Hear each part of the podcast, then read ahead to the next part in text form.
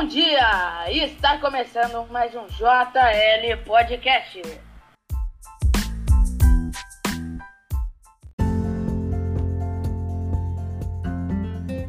A brincadeira que virou profissão.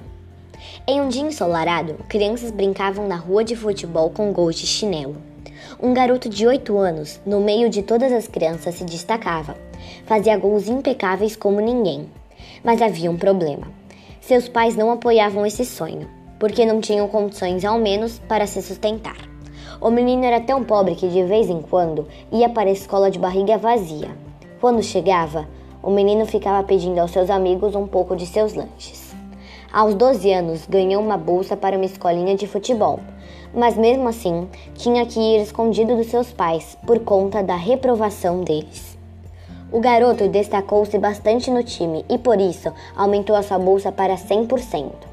Após receber a notícia, focou em seu sonho de ser profissional.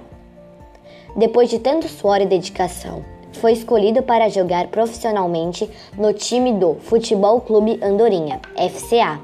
Alguns anos se passaram e, quando completou seus 23 anos, foi escolhido para ser titular da seleção de Portugal. Depois da fama, ganhou apelidos como CR7, Robozão ou até mesmo Cristiano Ronaldo.